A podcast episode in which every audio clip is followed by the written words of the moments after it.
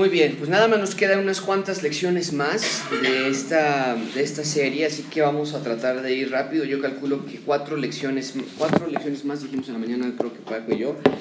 Eh, es lo que nos falta para estar trabajando en eso. Así que les pido que sean fieles hasta el final. Yo sé que a veces ya llega al final y ya no, decimos, híjole, ya se tardó demasiado la clase, pero sean fieles, sigan llegando y vamos a continuar entonces. En primer lugar, tenemos la introducción para nuestra clase de hoy. Vamos a hablar hoy acerca de la Edad Media. Eh, lo dividieron los que escriben esta clase en dos partes, la alta, lo que llamaban ellos el, la, la, baja Edad Media y la alta Edad Media. Ah, pongan en sus notas, o lo creo que lo puse aquí en un segundito, el periodo de la, de la Edad Media va del año 500 al 1500. Entonces, vuelvo a hacer énfasis en esta parte, estamos yendo en una, en una línea del tiempo que va desde el tiempo del Señor Jesucristo hasta nuestra actualidad. Y hemos ido ya por los primeros tres siglos de la iglesia, cuatro siglos de la iglesia. Y hoy vamos a comenzar a estudiar la segunda parte, vimos la primera parte de la Edad Media el mes pasado antes de irnos, pero vamos a estudiar la segunda parte de la Edad Media que es del 1000 al 1500, estudiamos del 500 al, a 1000 el mes pasado. Eh, y hay una parte de la historia donde en general se podría llegar a creer que la Edad Media fue un periodo oscuro, un periodo sin avance teológico, hablando del contexto de la iglesia, pero vamos a darnos cuenta que no, que realmente hubo algunas cosas que Dios estuvo haciendo allí y muchas más de las que no nos damos cuenta porque eh, no tenemos mucho registro de esta etapa, pero vamos a darnos cuenta que sí tenemos algunos datos de que Dios estuvo obrando en esta parte. Eh, pongan en sus notas o escriban ustedes o, o simplemente escuchen, el periodo de la Edad Media se considera muy oscuro por varias áreas. Roma como tal ya no es el imperio que antes era, eh, está diluyéndose, está cayendo. Ya no es lo que antes, nunca fue conquistado como los griegos o los persas o los babilonios, nunca fueron conquistados por otro, simplemente se dividió, se empezó a hacer un sinfín de tribus, eh, colonias, Ah, había incertidumbre, hay pobreza extrema, hay grandes enfermedades, hay grandes pestes durante este tiempo. Y hoy nos vamos a enfocar durante los años 950 o 1000 al 1500. Y vamos a ver que estos últimos 500 años de la Edad Media, es decir, del 1000 al 1500, eh, vimos grandes conflictos entre líderes de la iglesia y las autoridades políticas. Entonces es muy importante que ustedes vean esto, la historia hasta la Edad Media y después de la Edad Media eh, comienza a disminuir un tanto, empezamos a entrar ya en, el tiempo de las luces o el tiempo del alumbramiento y se comienza a hacer una separación entre Dios y Iglesia, pero hasta este momento hay una gran unión entre lo que es la política, el imperio y las autoridades religiosas. Bien, eh, este periodo es de enseñanza para nosotros en varias áreas. Eh, en primer lugar, yo diría que es de enseñanza, el, periodo de la Edad Media es de enseñanza porque aún hasta nuestra actualidad seguimos viendo cuál es la relación correcta entre la iglesia y el Estado.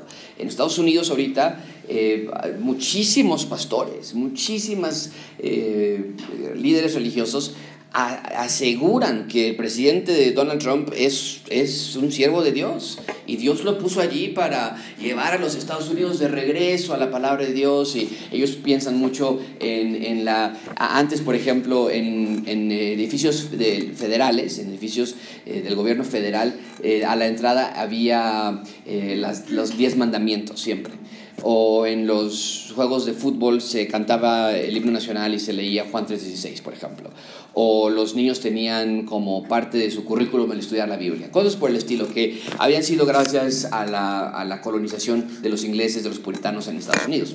Pero eso se empezó a, diluir a partir de los 1900 y ya entrando a 1950 se empezó a diluir. Y hoy eh, los cristianos de Estados Unidos, por ejemplo, piensan que Donald Trump va a restituir eso y que regresar al país al cristianismo. Entonces, esto es muy actual. Todavía tenemos una dificultad entre ver qué tanto un cristiano debe estar participando en la política, en las autoridades de nuestros gobiernos. Y también vemos en la Edad Media no nada más esa dificultad, esa tensión, pero en la Edad Media también aprendemos la dificultad que existe cuando la gente no lee su Biblia.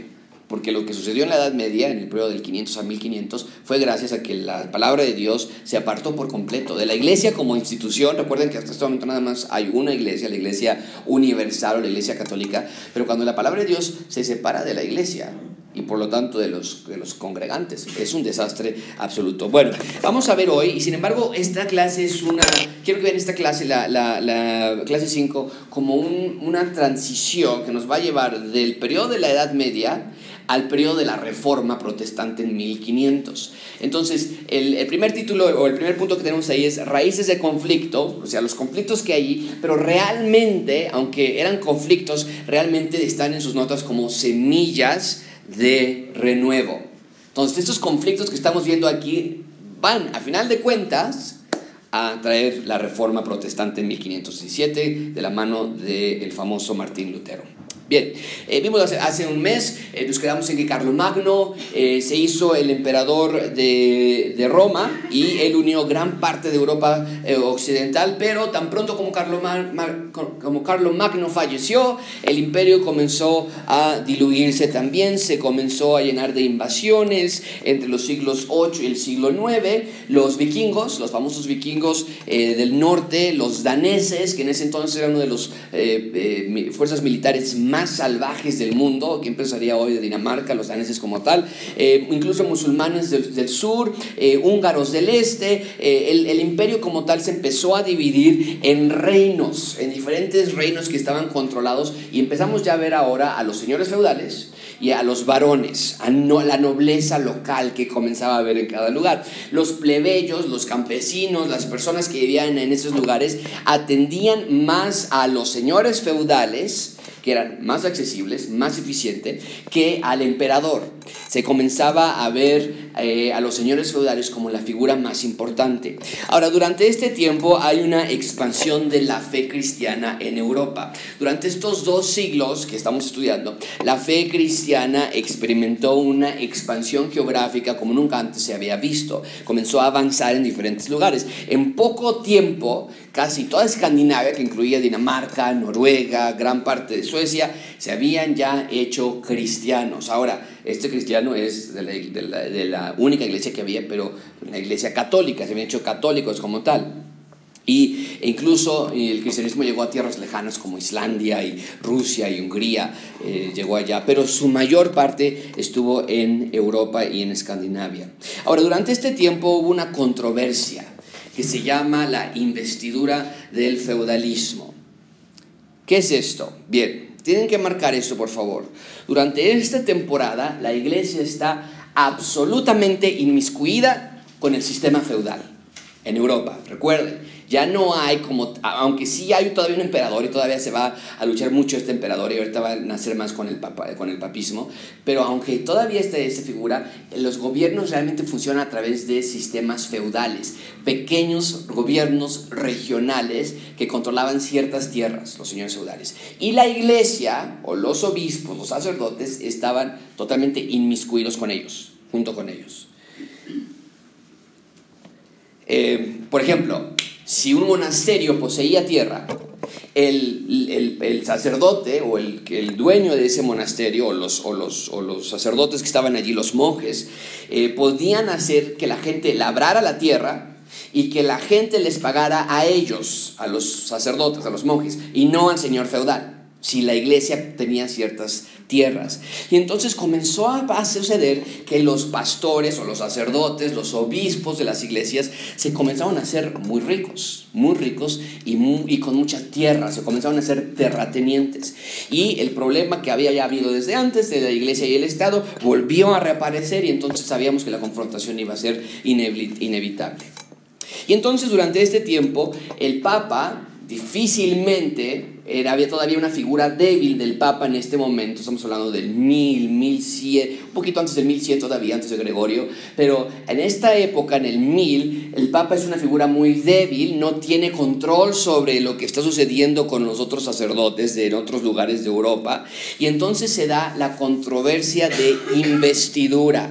¿Qué significa esto? La controversia de investidura representa esto, el investido el que ha sido dado poder, ya puede ser un rey, un varón, un noble, esta persona investida podía entonces ahora otorgar, dar propiedades a un sacerdote para garantizarle a ese sacerdote una posición de autoridad en la iglesia. Qué, bonito, ¿no?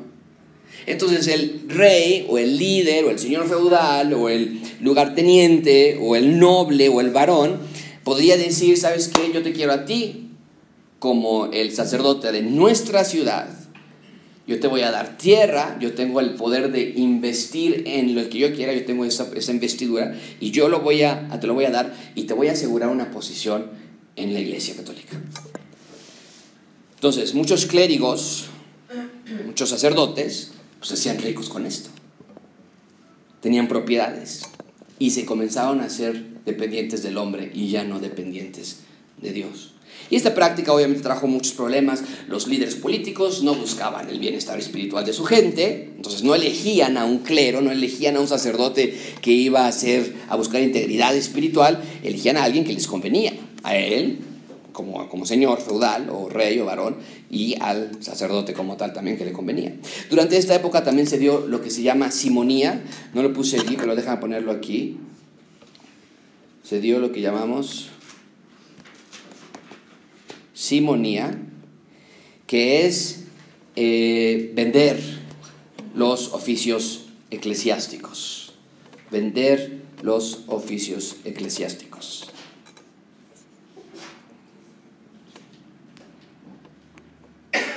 Esta palabra simonía viene de el mago Simón.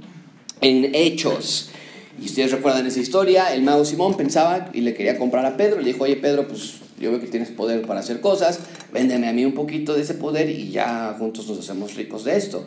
Y esa, esa, esa palabra eh, se, se, ocupó para lo que hacían en ese entonces, que era vender los lugares para sacerdotales en ese momento. ¿Okay? Número dos. Déjame ver aquí. Número dos, tienen en sus notas el choque de dos mundos. El papado contra el imperio. El papado contra el imperio. Ahora, durante el siglo X y el siglo XI surgió entonces ahora un conflicto muy importante entre los emperadores romanos, que pensaban ellos tenían el poder para nombrar papas, y un conflicto entre los emperadores romanos y el conflicto también con los líderes de la iglesia, que ellos decían, no, nosotros somos los que nombramos a los papas. Y entonces, durante décadas, durante estos dos siglos, el siglo X y el siglo XI, los, había papas y había antipapas que eran escogidos y destituidos como si fueran calcetines. O sea, llegaba un papa y un emperador decía, pues ¿qué crees? No me gusta que eres papa, yo voy a nombrar a otro papa. Llegaron a ver hasta tres papas al mismo tiempo, todos asegurando que eran el sucesor legítimo de la silla de Pedro. Entonces aquí todavía eh, los papas estaban ya debilitados, eran títeres de las familias ricas de Europa. Por ejemplo, uno de los ejemplos que nos da aquí es el eh, Benito IX se convirtió en papa a los 12 años. 12 años se convirtió en papa, el líder de la Iglesia Católica. Y luego le vendió el papado a su abuelo, que lo habían corrido de ser papa por el papa Leo, eh, por, el, por el emperador anterior que estaba allí. Entonces, pueden ver toda la cantidad de problemas que había durante la Edad Media. Un desorden, una inmoralidad, libertinaje, asesinatos ocurrían con los papas también. Vamos a estudiar algunos papas y algunos emperadores que van a ilustrar este conflicto. Letra A. Tenemos a el emperador Enrique, eh, Enrique III y el Papa noveno, el Leo IX. Es un buen ejemplo. Enrique III, que reinó durante el 1039 y 1056, estamos hablando apenas del siglo XI, él se convirtió en el, emperador, del imperio, el, emperador del imperio romano y entonces él propuso detener ese forcejeo de los papas. Y entonces en el año 1049 Enrique III convocó un sínodo en Alemania y, y patrocinó la elección de León IX al trono papal. ¿okay? Mucha atención con eso. Leo llega al papado de la mano del emperador Enrique III, lo tiene en la pantalla, y él dice, Leo dice, yo quiero reformar esto. La relación de los príncipes y los emperadores con el Papa, lo voy a reformar. A él lo nombran siendo el Papa y entonces cuando Enrique III lo nombra para ser el Papa, en lugar de ser llevado, de él a, eh, aceptar ser llevado a la silla oficial romana en, su, en el Vaticano, en, en Roma, en lugar de hacer eso, después de que fue su elección, Leo se fue marchando desde el sínodo de Alemania, aunque ya había sido nombrado Papa, se fue marchando desde Alemania, Alemania hasta Roma vestido de ropa de vagabundo. Era, era, una expresión externa para decir a la gente, sí, el emperador ya dice que soy papa, pero vean, yo no lo creo todavía. Se fue vestido de vagabundo desde Alemania hasta Roma, hasta llegar a Roma y que el clero y el pueblo romano lo, le dieran la credencial de papa. Entonces lo que estaba haciendo Leo IX, no noveno, es reformar la idea de que el príncipe, o los príncipes, o los emperadores en este caso, eran los que daban eh, la autoridad para, para dar el papado. Eso fue algo muy importante de aquí en adelante y que continúa hasta hoy día. ¿no?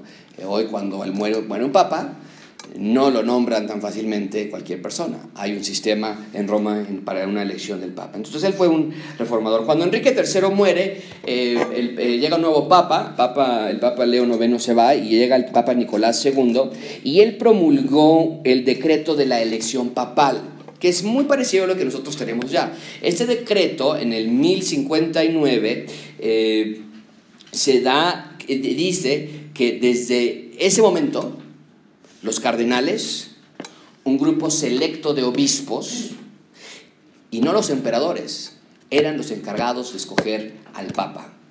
Ya después, en 1179, se iba a hacer un decreto en el cuarto concilio de Letrán, pero en este momento se da lo primero a lo que conocemos nosotros como eh, la curia romana, que son los encargados de llevar al Papa a su lugar.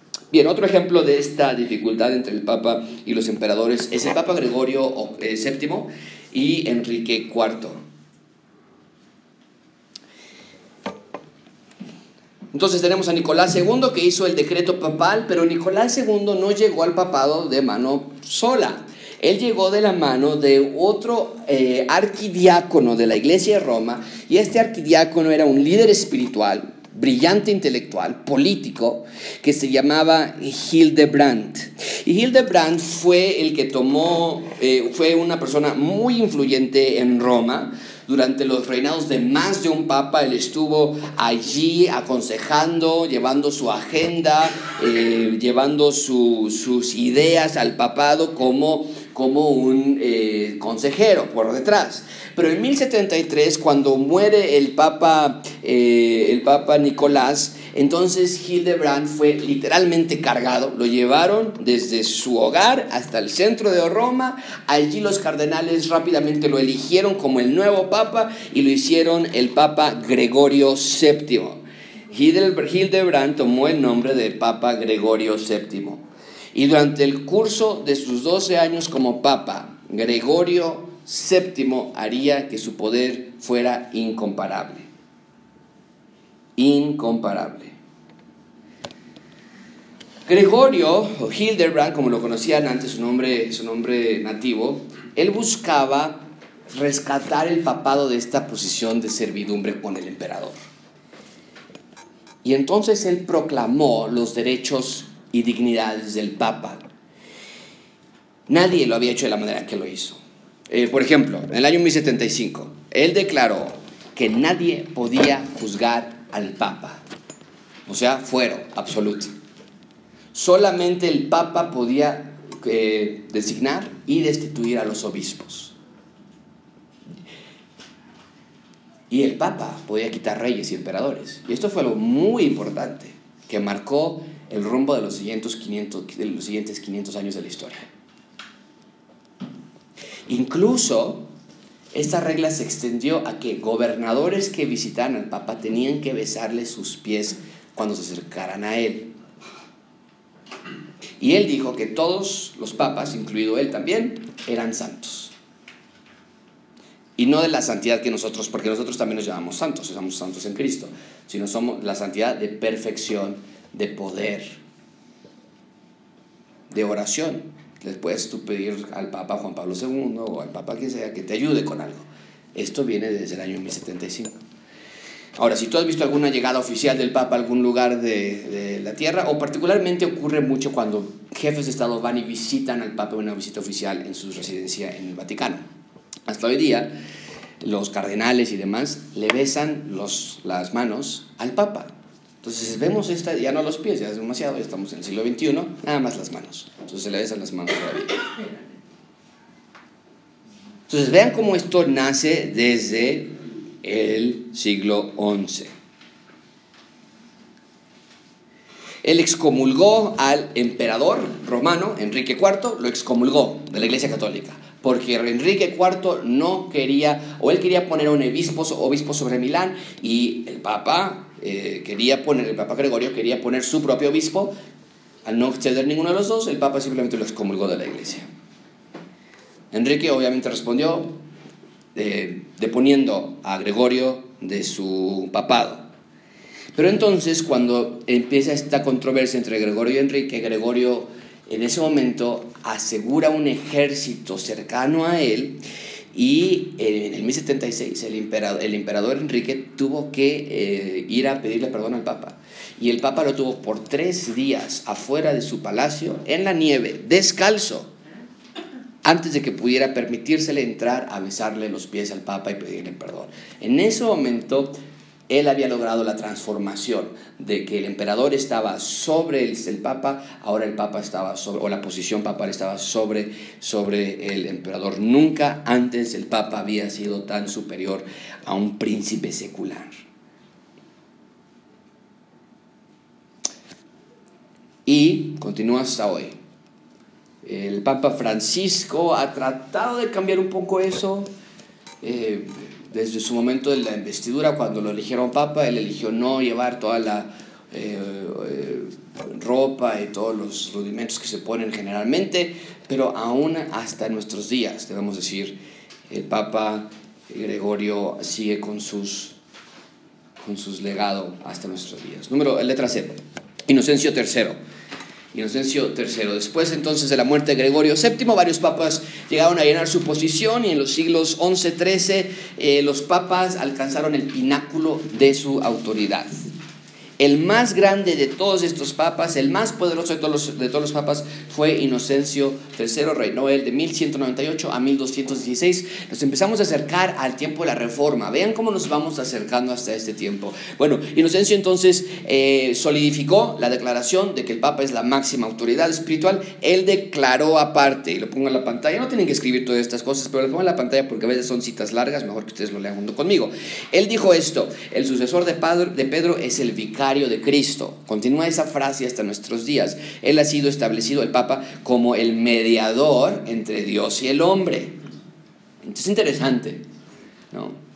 Inferior a Dios, ajá, sí, bueno, qué, modesto, ¿no? Pero superior al resto de los hombres. Menos que Dios, pero más que los hombres, quien deberá juzgar a todos y no ser juzgado por nadie. Acaba de, hacer noticias el Papa porque ante el, y pobrecito ahora le toca las, las, las, todo el mundo le graba ahí, pero le estaba dando de manotazos a una, a una chica, no sé si vieron esa imagen, le estaba dando de manotazos el Papa, al otro día se disculpó públicamente ante todos, y eso fue una, una gran paso en la historia papal porque nadie puede juzgar al Papa, nadie. Entonces, eh, por eso digo, tal vez el Papa Francisco trata de cambiar un poquito eso, pero aún sigue muchísima de la, de la parte. Él decía, eh, así como la luna solo refleja la luz del sol, así el poder real deriva de la, de la dignidad y esplendor del poder pontificio. ¿no?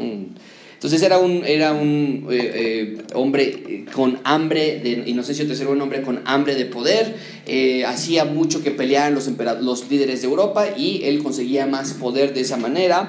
él obligó al rey de Francia, por ejemplo, él se divorció, el rey de Francia, y obligó que se casara de nuevo con su esposa o con su esposa divorciada. ¿Por qué? Porque sobre todo Francia puso él un interdicto, que es prohibir a toda la nación entera de ir a misa. Y entonces al poner a toda la nación entera sin misa, los, las personas que estaban allí, aterrorizadas, fueron con el emperador y le obligaron a que tomara a su esposa para que pudieran regresar ellos a misa. Y el emperador tomó a su esposa de nuevo divorciada y se regresaron todos a misa. Entonces vemos el control que Inocencio III ya ejercía sobre toda clase de reyes. Entonces cuando estudiamos todo esto, y es lo que yo pensaba, es, la pregunta es, bueno, ¿qué de Dios? ¿Qué a Dios abandonó la iglesia durante todos estos años? ¿Dónde estaba Dios durante todas estas épocas? Y obviamente Dios no, no lo abandonó. Sabemos nosotros que Dios siempre, su voluntad siempre va de acuerdo a su soberanía. El Evangelio siempre avanza en el mundo. Sabemos que en un momento dado, en un grado u otro, en algún lugar u otro, hubo creyentes redimidos en Cristo, tal vez monjes, tal vez monjas, que sabían que las cosas no estaban bien. Eh, pero incluso en esta época de historia nos enseña que podemos confiar en que Dios es el que guía la historia. Incluso cuando parece que Dios no estaba haciendo absolutamente nada durante esta época, seguimos confiando nosotros en que Él sí lo está haciendo. Y nos recuerda, vuelvo a insistir esta parte, ¿qué es lo que sucede cuando las personas desconocemos nuestras Biblias? Nos alejamos de, de, aquello que es agradable a Dios, eh, nos alejamos de lo que sabemos que es agradable a Dios, el arrepentimiento de pecados, la fe en el sacrificio que Cristo realizó en nuestro lugar, la resurrección resurrección corporal del Señor Jesucristo, una vida nueva, una vida santa, todo eso nos empezamos a alejar cuando desconocemos nuestras Biblias. Y eso es triste y es lo que estaba sucediendo en ese momento. Y tal vez, no a ese nivel, pero yo me aventuraría, aventuraría a decir que estamos en una época similar a la de la Edad Media en cuanto a iglesias.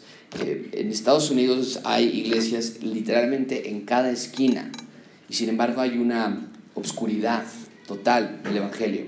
Hoy Europa, los lugares que fueron las, las semillas de los, de, los, misioneros y los grandes reformadores, están sin el Evangelio. Eh, Canadá está sin el Evangelio. Centroamérica está sin el Evangelio. Estamos en una época muy parecida a la época de la Edad Media. ¿Todo por qué? Porque no hay pastores, gente que guíe a las iglesias a conocer lo que la Biblia realmente enseña. Bueno, número tres, las cruzadas las cruzadas. Vamos a hablar muy rápidamente de esto, no vamos a ir a, a, profundidad de cada una de estas cruzadas, pero fueron grandes eventos, definieron generaciones enteras. Vamos a ver la primera cruzada, que es yo creo la más famosa. En el año 1009 sucedió algo muy importante. Eh, el califato fatimí del Cairo, egipcio, al-Hakim, controlaba en ese momento Jerusalén. Ustedes recuerden desde que estudiamos Daniel, y esto yo se los digo a ustedes, desde que estudiamos Daniel 586 y después más, más especialmente en el 592, 593, Jerusalén se pierde por completo. Y ya no existe como tal una Jerusalén donde haya judíos independientes y estén ellos viviendo feliz. Desde ese momento hasta nuestra actualidad, Jerusalén no puede estar libre. Si tú vas ir a Jerusalén, lo he dicho varias veces, vas caminando y empiezas a ver gente vestida de manera diferente. Hay un cuadro católico, hay un cuadro griego, hay un cuadro arminiano, hay un cuadro judío. Y cada lugar, y Jerusalén está partida en cuatro, está partida en diferentes eh, eh, poblaciones que controlan a Jerusalén hasta nuestros días sigue sin que haya un rey sobre Jerusalén y estamos en espera de que ese rey regrese, por supuesto, es el Señor Jesucristo. Pero entonces en el 1009, este hombre, Al-Hakim, ordena la destrucción de lugares sagrados. Que por cierto, esto me recuerda a lo que Trump andaba amenazando también ahorita en este problema que se metió, que estaba, él decía, si, si nos atacan, vamos a bombardear los lugares o los centros culturales de Irán. Bueno, eso es un crimen de guerra, no se permite eso. Eh, pero la, idea es esta, al, bombardear lugares eh, culturales en Irán, por ejemplo lo que quería hacer Donald Trump, eh, estás destruyendo la, la, herencia de esa nación. Entonces, cuando en 1009 Al-Hakim destruye los lugares religiosos de Israel, estabas destruyendo la herencia cultural y religiosa que los judíos tenían. y entonces, eh, los cristianos eh, no permitieron esto, o no querían permitir esto. Ellos constantemente iban a Jerusalén, muchos cristianos iban a Jerusalén, y cada vez que llegaban allí, al tener control de Jerusalén en ese momento un musulmán, un egipcio, los trataban con más y más severidad, continúa siendo igual hasta hoy. Estábamos en el, en el monte del Templo Santo, y tienes a los policías que están allí, pero te ven con desprecio No, yo sé que somos turistas y demás, pero nos veían con desprecio. Es como diciendo, ¿qué hacen en nuestro lugar? Ahí está el templo santo y somos cristianos que estamos allí. Entonces te ven con desprecio, las mujeres no pueden ir a menos que estén totalmente cubiertas. Y en nuestro grupo había una, una persona que llevaba una bufanda y que se trató de cubrir la cara lo más que podía, pero aún así llegaron cuatro militares armados y realmente instigándonos y diciendo que se tenían que arreglar y que tenían que vestirse porque estábamos en el Monte Santo, donde, eh, donde estuvo Alá y de ahí estuvo Mahoma. Y entonces eh, es lo que encontraban estos peregrinos cada vez que iban a Jerusalén, los trataban mal. En el año 1070 eh, los turcos conquistaron Jerusalén de los fatimíes o los egipcios, tampoco le dieron un mejor trato a los cristianos y entonces no tardaron mucho. En 1095 el Papa Urbano II dijo, se acabó se acabó. Esto es demasiado. El dominio musulmán tiene que acabar. Y humano, Urbano entonces hizo un llamado a armas. Imagínense un papa haciendo un llamado a un ejército.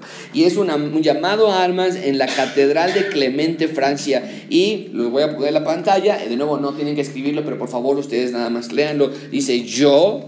O bueno, se, se corrige el mismo, el Papa Urbano II. Mejor dicho, el Señor les suplico como heraldos de Cristo que publiquen esto en todas partes e insto a todas las personas de cualquier rango, soldados de a pie, caballeros, pobres y ricos, a que lleven ayuda rápidamente a esos cristianos y que destruyan a esa vil raza de las tierras de nuestros amigos. Digo esto a los que están presentes, está dirigido también a los que están ausentes. Además, Cristo lo ordena. Bueno, ahí está la llamada armas y en efecto se va para allá. Esto es la razón de la que yo creo que la iglesia no tiene nada que ver con el Estado. No a un nivel de total desconexión, porque nosotros somos la sal de la tierra. Cristo nos dice que es nuestra labor que la putrefacción se detenga. Entonces, está bien que alcemos nuestras voces, nos quejamos cuando hay una injusticia social, ayudamos a los pobres, alimentamos a los hambrientos, en fin. Pero en Estados Unidos, por ejemplo, el gran tema en este momento es racial exactamente como este. Y en México también puede llegar a ser esto.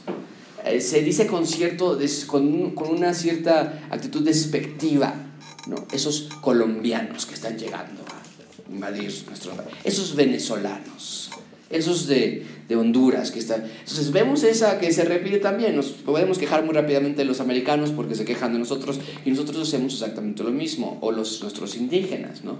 Ahí está una señora tirada ahí afuera. No, no es una señora tirada, es nuestra connacional, ¿no? Y, y los vemos de una manera despectiva. Eh, es importante que, maneje, que veamos esto. Pero eh, Urbano II, ocupando este tema racial, los musulmanes, esta raza no tiene que estar allí, y que después fue tomada por Hitler también en los años 40 del siglo XX, eh, hace un ejército a tratar de derrocar a estos, esta raza, los musulmanes, como decían ellos. Y entonces, eh, deja poner esto en la pantalla, en el año 1098 logran tomar Jerusalén. ¿Sí es eso? No, ¿verdad? Ahí está. Para el año 1098 logran tomar Antioquía, Edesa, Jerusalén y fueron puestos bajo el gobierno cristiano. Por fin había un, gobierno cristiano. Se solucionó todo, todo llegó a, paz, todo fue fructificación, todo fue prosperidad, ¿verdad? Desde luego que no. Un presidente cristiano, un rey cristiano, teniendo los diez mandamientos en donde quieras tenerlos, no es la solución del todo. Pero entonces estos 60 años seguidos de esta primera cruzada lograron tener a los ejércitos musulmanes detenidos por 60 años, lograron controlar Jerusalén, Edesa, Antioquía y estuvieron allí. Pero llegó entonces un tiempo, un infame tiempo de la historia, la cuarta cruzada, como se le conoce, la peor cruzada de todas, Inocencio III quería atacar a Saladino, que era un rey musulmán que estaba en Egipto, pero nunca llega con Saladino a Egipto, sino que se va hacia Constantinopla, que era la la cuna del Imperio Romano.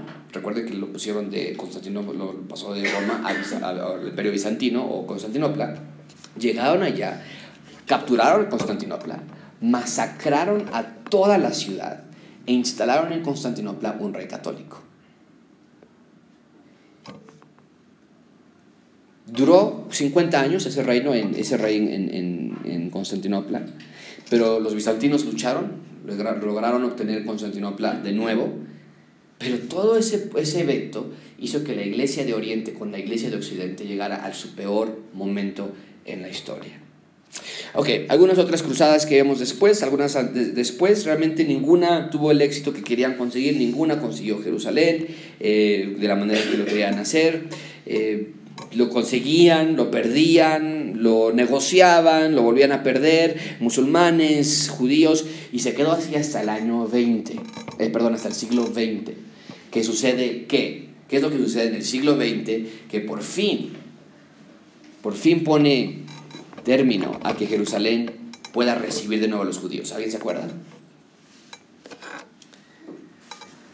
1948 se reconoce al Estado Israel, y esto es reciente realmente, se conoce, reconoce al Estado Israel y se permite el regreso de judíos a Israel. Entonces vean que estamos en el año 1200, 1300, y desde ese entonces hasta hace poquito tiempo, los judíos no habían podido regresar a su nación. Entonces veamos cómo esto es, la historia del mundo gira alrededor de la historia de la iglesia. No hay más, no hay más al respecto. Eh, nuestra historia gira alrededor de la iglesia cuando llegaron aquí los españoles también. Bueno, en el siglo XX entonces recupera Israel, pero obviamente hasta hoy, hasta nuestros días, sigue siendo muy difícil. Acaba de ser Donald Trump también algo simbólico de llevar la embajada de Tel Aviv, que estaba en el norte de Israel, llevarla a Jerusalén para reconocer a Jerusalén como la capital de Israel. Y eso provocó también molestias y dificultades entre Palestina y, sirios y, y jordanos y demás. Bueno, pero esa actitud de, cruzados, de ir y conquistar y hacer, realmente se quedó en las mentes de, los europeos y se empezaron a hacer cruzadas contra todos. Inicialmente era vamos a hacer una cruzada para recuperar Jerusalén, pero se empezó a hacer cruzadas contra los musulmanes, se comenzó a hacer cruzadas contra otros cristianos e Inocencio llevó esto a su máximo punto de despreciable ejercicio en lo que conocemos como la Inquisición la Santa Inquisición, que representaba una actitud cruzada, de pelea, de, recuperación contra cualquiera persona que no, fue, que no pudiera eh, explicar su conducta y contra cualquier cristiano que no, que no creyera lo que el Papa exactamente decía. Y esto, la Inquisición vio su máxima manifestación en España, con la Inquisición española eh, a finales del siglo XV. Bueno, eh, no nada más esto, también dejaron otros eh, legados, las cruzadas, al ser el Papa el, jefe del Estado, al ser el Papa el jefe del ejército, le dio muchísimo poder al Papa como tal. Muy rápidamente, ¿cómo podemos responder nosotros ante las cruzadas? Algunos de nosotros, algunos de, de los críticos ocupan el periodo de las cruzadas para atacarnos, muchísimo. Eh, cualquier ateo nos diría, bueno, las guerras que se hacen en nombre de Dios y todo lo que ustedes hicieron en el, durante el tiempo de las cruzadas, ¿qué podemos responder? Déjame darte varias respuestas. En primer lugar, tenemos que responderles, las cruzadas en realidad, sí, sí, fueron iniciadas por, por Urbano II, pero en realidad no, no dejaron a, nadie inocente. ¿eh? Los musulmanes hicieron también su parte. No hubo nadie sin culpa. Como hoy, ¿no? Vamos a hablar acerca del asesinato de este general iraní que Donald Trump mandó a matar. Bueno, ¿de quién fue la culpa allí? ¿No? Bueno, esta persona no era un santo, era una persona bastante, bastante mala. Y Donald Trump tenía la razón de hacerlo, podríamos debatir muchísimo al respecto. Pero el punto es, ambas partes, ambas partes son culpables y aquí en las cruzadas fue de la misma manera. En segundo lugar, eh, tenemos que entender que la naturaleza humana es pecaminosa, no nos sorprende los errores, incluso los que se cometen a nombre de la fe. Y aquí yo agregaría que se cometieron en nombre de la fe, pero de una manera ignorante. No nada más porque dices que eres creyente, puedes ser cualquier cosa. En otras palabras, no voy a decir que todos los doctores son malos doctores, nada más porque el que yo tuve fue un mal doctor. No podemos generalizar de esa manera. En tercer lugar, ¿qué podemos explicar acerca de las cruzadas nosotros? Porque bueno, al final de cuentas nos pueden llegar a preguntar acerca de esto. Nuestra identidad no está arraigada en lo que hicieron nuestros antepasados. Está arraigada en Cristo.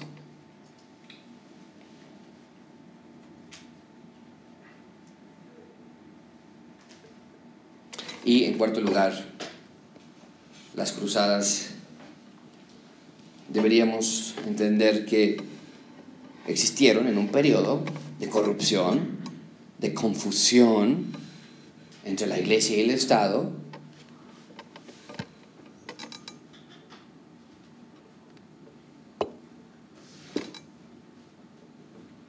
No nada más esto, había juegos de poder, confusión de cómo ser salvos, no por nuestros esfuerzos, porque al tú ir a pelear una cruzada era ganarte el cielo, ¿eh? Como hoy los, algunos terroristas pensarían que están agradando a su Dios por matarse o matar a otras personas. Entonces, bueno, tenemos que entender esto, ¿no? Las cruzadas no fueron hechas a nombre de nuestro Dios, fueron hechas a nombre de algún Dios, pero no del Dios de la Biblia. Y eso es importante marcarlo. Bueno, ¿hasta aquí alguna pregunta? Ok, vamos rápidamente a los concilios. Creo que sí nos va a dar tiempo de terminar todo hoy. Esa es una muy buena... Sí. Tengo una pregunta. ¿Cómo fue que siendo que los papas estaban tan debilitados en principios de, del siglo XI, es Gregorio quien le da una vuelta por completo. O sea, ¿cómo se consigue dar ese, pues ese hueco ¿no? para empoderar a los papas? Y viene de dos o tres razones. La primera yo diría es la ignorancia de las personas, ¿no? al no saber ellos, al no entender ellos eh, la autoridad. Y ahorita vamos a hablar acerca de los de los, de los pre-reformadores. Pero al no entender la gente que la autoridad viene de Cristo y no de un hombre, es fácil engañar. No nada más el Papa, sino cualquier otra, a cualquier otra persona. Dos, la tradición religiosa que había ya. ¿no? Aunque había papas débiles, eh, estaba de cientos de años donde siempre había habido en Roma un obispo que estaba por encima de todos los demás. Entonces esto era cuestión de una bomba. Eh, a cuestión de nada más minutos desde que explotara, de que alguien pudiera ver si yo soy el obispo de Roma, entonces yo tengo control absoluto.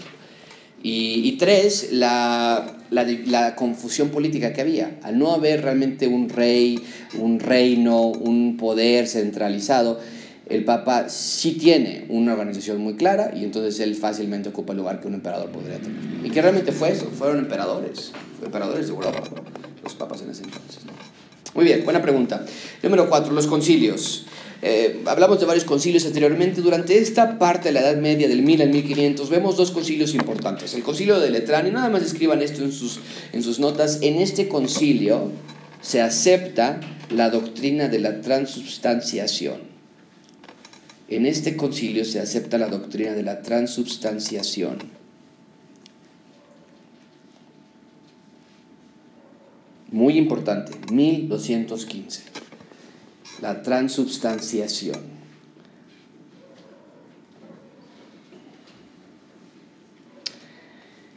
Se acepta esta doctrina, eh, la Eucaristía, el dar el pan y el vino, estás dando el cuerpo y la sangre de Cristo.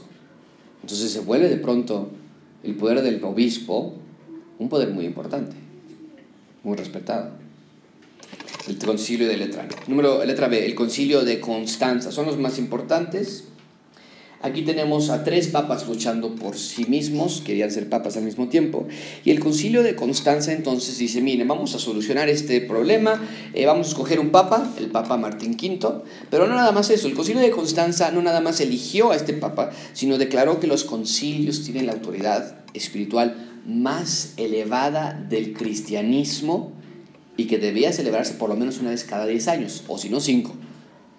Pero por lo menos cada 10 años los concilios tenían que llevarse donde llegaban todos los obispos, todos los líderes espirituales de la iglesia y entonces ayudaban a las personas a entender la situación. Está Paco ahí abajo, pero hay que echar el chiste, ¿verdad? Igual nos está llamando por algo. Ok, entonces pero alrededor de los 1400 esto no sucede, no, no, sucede en los concilios cada 10 años, no sucede así. Algunos importantes llegan a, estar, el concilio de Trent, el concilio del Vaticano, el primero y el segundo, el concilio de Westminster, el concilio de Dort, son algunos que recurran después, pero nada que ver con los concilios de cada 10 años y el conciliarismo, los concilios comienzan a disminuir. Bien, ¿qué más? Estamos viendo todo esto que es los, las las semillas de lo que se convertiría como la reforma después. En quinto lugar, ven conmigo los monjes y los eruditos y las raíces de la reforma. En primer lugar, veamos con, conmigo el monacato o el monasticismo.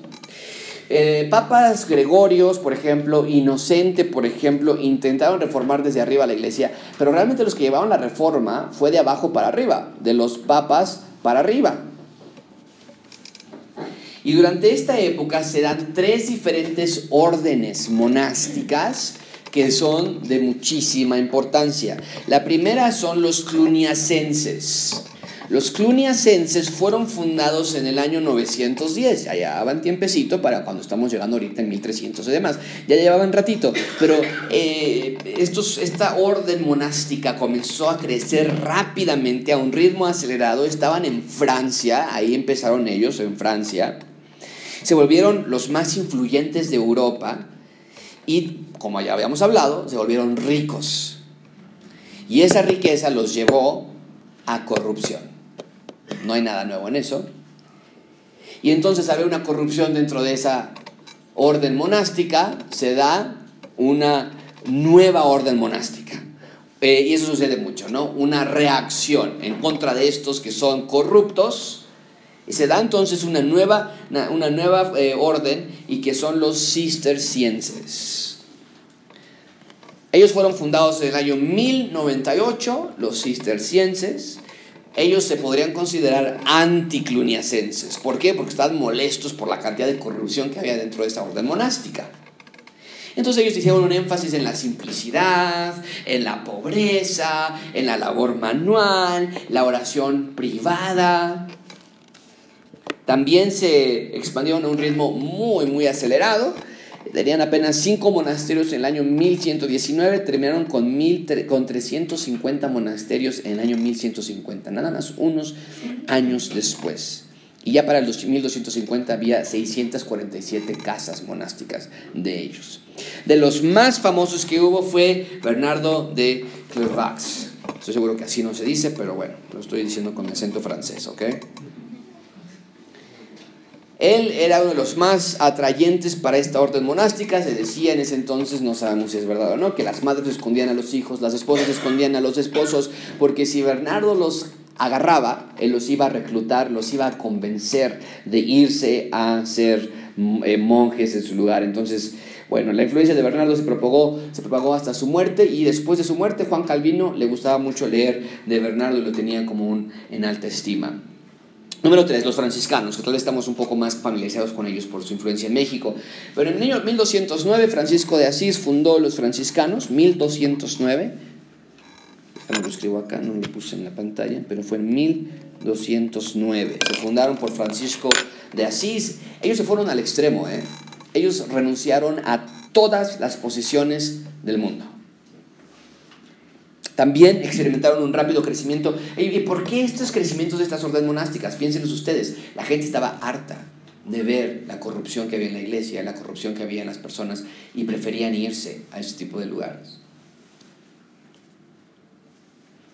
Ellos, los franciscanos, apelaban a la misericordia de Dios, a la humanidad perfecta de Cristo. Y eventualmente el propio Francisco de Asís, para demostrar su interés en ser íntegro, renunció él mismo a la orden y se retiró a oración y exilio propio. Bien, letra B, el escolasticismo. El escolasticismo, muy brevemente, es el estudiar textos griegos y textos romanos clásicos, específicamente Platón y Aristóteles. Se hizo algo muy popular, el escolasticismo y contribuyó para las raíces de la reforma. El escolasticismo entonces es el estudiar, el investigar, el usar la razón para formular conclusiones acerca del mundo y muy particular del escolasticismo, formular conclusiones con respecto a la fe y la razón. Entonces tenemos con esto, aquí nace lo que conocemos hoy como universidades a través del escolasticismo. El estudiar de manera profunda textos históricos, griegos, continúa hasta nuestros días. ¿eh? No sé, yo no... Yo fui a la universidad, fui a la preparatoria y estudiábamos a Platón y estudiábamos a Aristóteles. Continúa hasta nuestros días. El escolasticismo entonces se va a las fuentes, se va a los orígenes, se va al estudio. Y es lo que desencadenó la reforma. Lutero comenzó a estudiar el libro de Romanos y la, y la reforma comenzó su curso. Algunas figuras importantes del movimiento del escolasticismo fueron Anselmo. Anselmo vivió en el 1033 al 1109. Él quiso unirse a un monasterio desde que tenía 15 años, fue hasta los 27 años de edad que lo hizo, fue arzobispo de Canterbury, que hasta hoy día sigue siendo el asiento de la iglesia anglicana en Inglaterra, llegó a una posición muy alta, Anselmo. Era un administrador, era un teólogo, era influenciado por Platón, la mayoría de estos escolasticistas eran influenciados por algún filósofo griego, y Anselmo sostenía que la fe debe informar a la razón.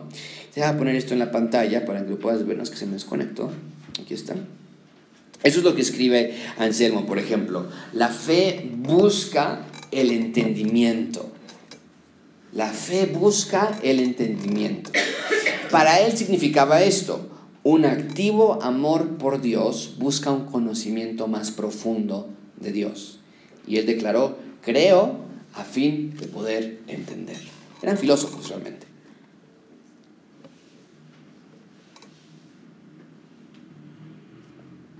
Ahora, ¿qué pensamos acerca de esto nosotros? Se lo vamos a en un minuto, pero ¿qué pensamos acerca de esto nosotros? Bueno, sí, no. Porque Pablo claramente dice que para el hombre natural las cosas de Dios son locura. E, es más, Pablo dice que la sabiduría humana para Dios es nada.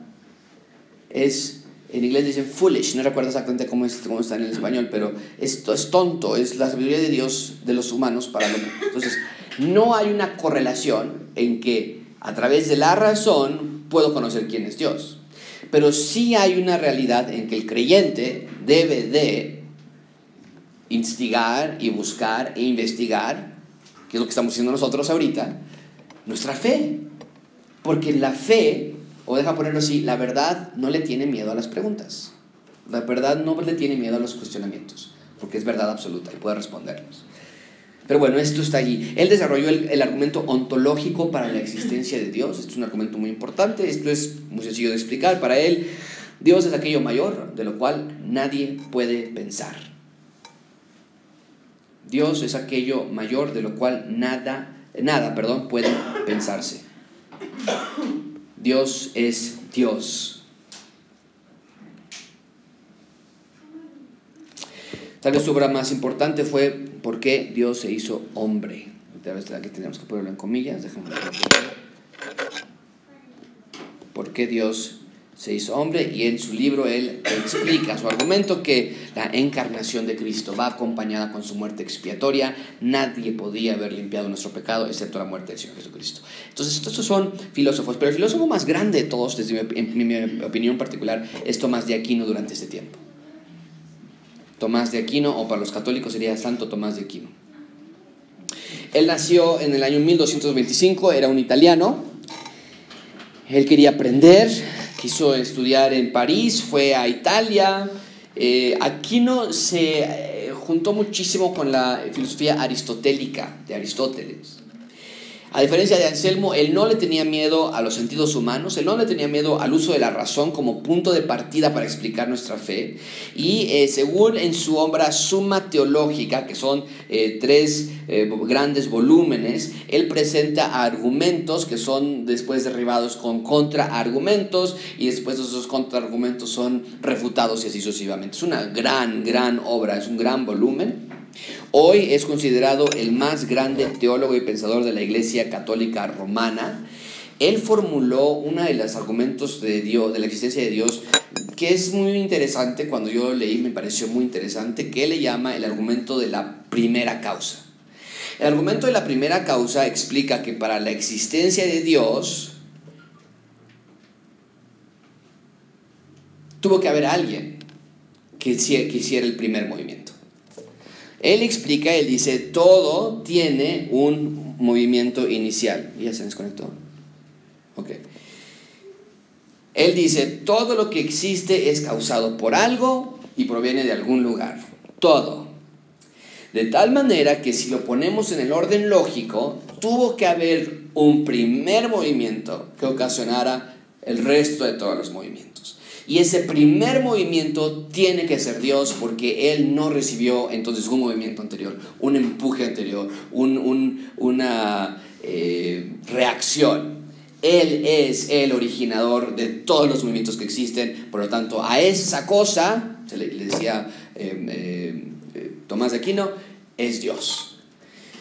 Eh, y me parece, me parece muy, muy, muy válida esa, esa manera de argumentar la existencia de Dios. Pero volvemos a lo mismo, no explica todo. Y, y por mucho que alguien, eh, Richard Dawkins, por ejemplo, diría, bueno, pues es algo, ¿no? No es Dios, es algo. Y es la reacción y la reacción de algo más. Bueno, eh, Deja ponerlo así, lo puse así en la pantalla. Nuestro proceso de razonamiento está contaminado por el pecado. Vuelvo a lo mismo, no podemos pensar que nada más porque alguien explica de manera argumentativa alguna razón filosófica, alguien puede conocer realmente a Dios. Eh, yo he visto cientos de debates donde hay algún ateo con algún creyente. Nunca he visto un ateo decir, me rindo ante los argumentos de Dios, yo creo en Dios, ¿no? En el momento. Eh, tal vez después, sí, he visto algunas entrevistas con ateos que por alguno, pero en la mayoría de las veces es la palabra de Dios, nada más, es lo único que necesitamos. Bueno, ok, rápidamente, se nos acabó el tiempo, pero muy rápidamente, los precursores de la reforma, si tú hoy vas a, Worms, en Alemania, vas a ver ahí un monumento de Lutero que se levantó a mediados del siglo XIX y ahí hay cuatro precursores, o tres precursores, perdón, de la, de la eh, reforma. Vas a ver a Martín Lutero en arriba de todos, pero abajo vas a ver a John Wycliffe, John Huss y Peter Waldo. Muy rápidamente, ¿quiénes eran estas personas? Empecemos con Peter Waldo. Estos son los precursores de la reforma y nosotros tenemos que esperar la reforma con gran eh, expectativa, queremos que la reforma llegue, pero no llegó nada más. No creas que un día Martín Lutero, el 31 de octubre de 1517, él se paró y él fue solito y puso sus 95 tesis. Esto ya venía de tiempo atrás, desde 1140 o el 1200 que estaba aquí ya estos precursores. Peter, eh, Pedro Valdo, eh, era una persona que vendía, él, él, era un mercader, él daba a los pobres, comenzó a predicar contra la inmoralidad de la iglesia, comenzó a predicar en contra de la transubstanciación y en contra del purgatorio de la iglesia y sus seguidores, que se llaman los valdenses, eh, llevaron a eh, sus doctrinas a toda Europa, incluidas la idea de que la escritura era la máxima autoridad de la iglesia y que la Biblia tenía que estar en el idioma común para que la gente lo pudiera leer. Los valdenses tenían la idea de dar dinero a los pobres, pero de hacerlo de manera voluntaria, no para pagar por el pecado de la manera de las indulgencias. Y eh, la mayor contribución a la reforma de los valdenses fue que brindó las bases y el apoyo financiero para que la Biblia fuera traducida al francés y las personas pudieran leer su Biblia. John Wycliffe. John Wycliffe era un inglés, un inglés que estaba frustrado con el papado, Wycliffe dijo que Dios era la autoridad de la iglesia, aquellos que estaban en autoridad de la iglesia debían seguir el ejemplo de Cristo como fieles seguidores de ellos, no como autoridades y señores codiciosos. Wycliffe decía que la verdadera iglesia no era el Papa y su jerarquía, la verdadera iglesia eran las personas que Dios había escogido para salvación. Es lo que decía Wycliffe. Ahora, esas enseñanzas tuvieron varias implicaciones. En primer lugar, lo que, lo que enseñaba Wycliffe hizo que se llegara a creer que el Papa y muchos líderes de la iglesia en realidad no fueran creyentes. John Wycliffe, sus ideas fueron los que los llevaron. La gente empezaba a decir, pero si lo que tú dices es verdad, entonces el Papa no es cristiano. Entonces la curia romana no son creyentes. Esto comenzaba a despertar en las mentes de las personas una eh, idea de que entonces hay algo más. En segundo lugar, lo que Wycliffe enseñaba es que como todos los verdaderos creyentes englobaban a la iglesia, entonces, pues todos los creyentes necesitan su Biblia en su idioma original. No en que el Papa se los, o que el sacerdote los lea en latín, lo necesitan entender. En ese momento, un cristiano, católico en ese momento, no podía leer la Biblia. Era ilegal. Porque no podían entenderla, según ellos. Tercero, lo que Wycliffe enseñaba es que después de morir, eh, lo, el legado de Wycliffe, después de morir los seguidores de Wycliffe tradujeron la Biblia al inglés, la primera traducción al inglés. Y cuarto, Wycliffe declaró que la transubstanciación era falsa.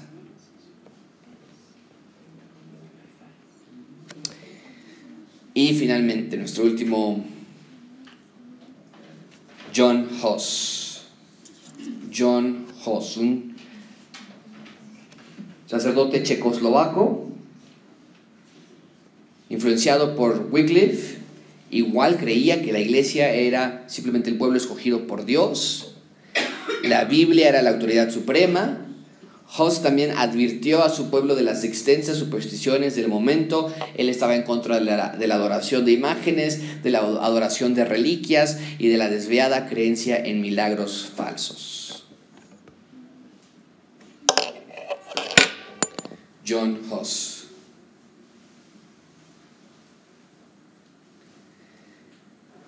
Fue eh, asesinado en el año 1415.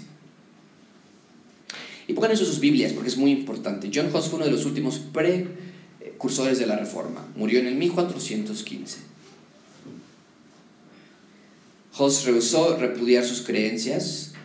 Lo quemaron en la hoguera, lo engañaron, le dijeron que iba a ir a un concilio y realmente lo engañaron, lo mataron. Y esto fue lo que oró él gritando al final de, de su muerte. Señor Jesús, es por ti que soporto pacientemente esta muerte cruel.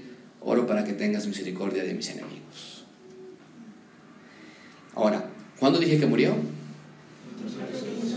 100 años después o 102 años después, 1517, llega Martín Lutero y la historia va a cambiar para siempre. Pero no hubiera sido esto real a menos que estos precursores, Valdo, los valdenses, eh, Wycliffe y los eh, Lolardos, como le decían a sus, a sus seguidores, eh, Huss y muchos otros más precursores que no vimos hoy, estos son los principales, siempre Dios buscó a su pueblo que le buscara de verdad a lo largo de la historia. La próxima vez, la próxima semana lo vamos a ver con la etapa de la reforma. Vamos a orar y vamos a despedirnos.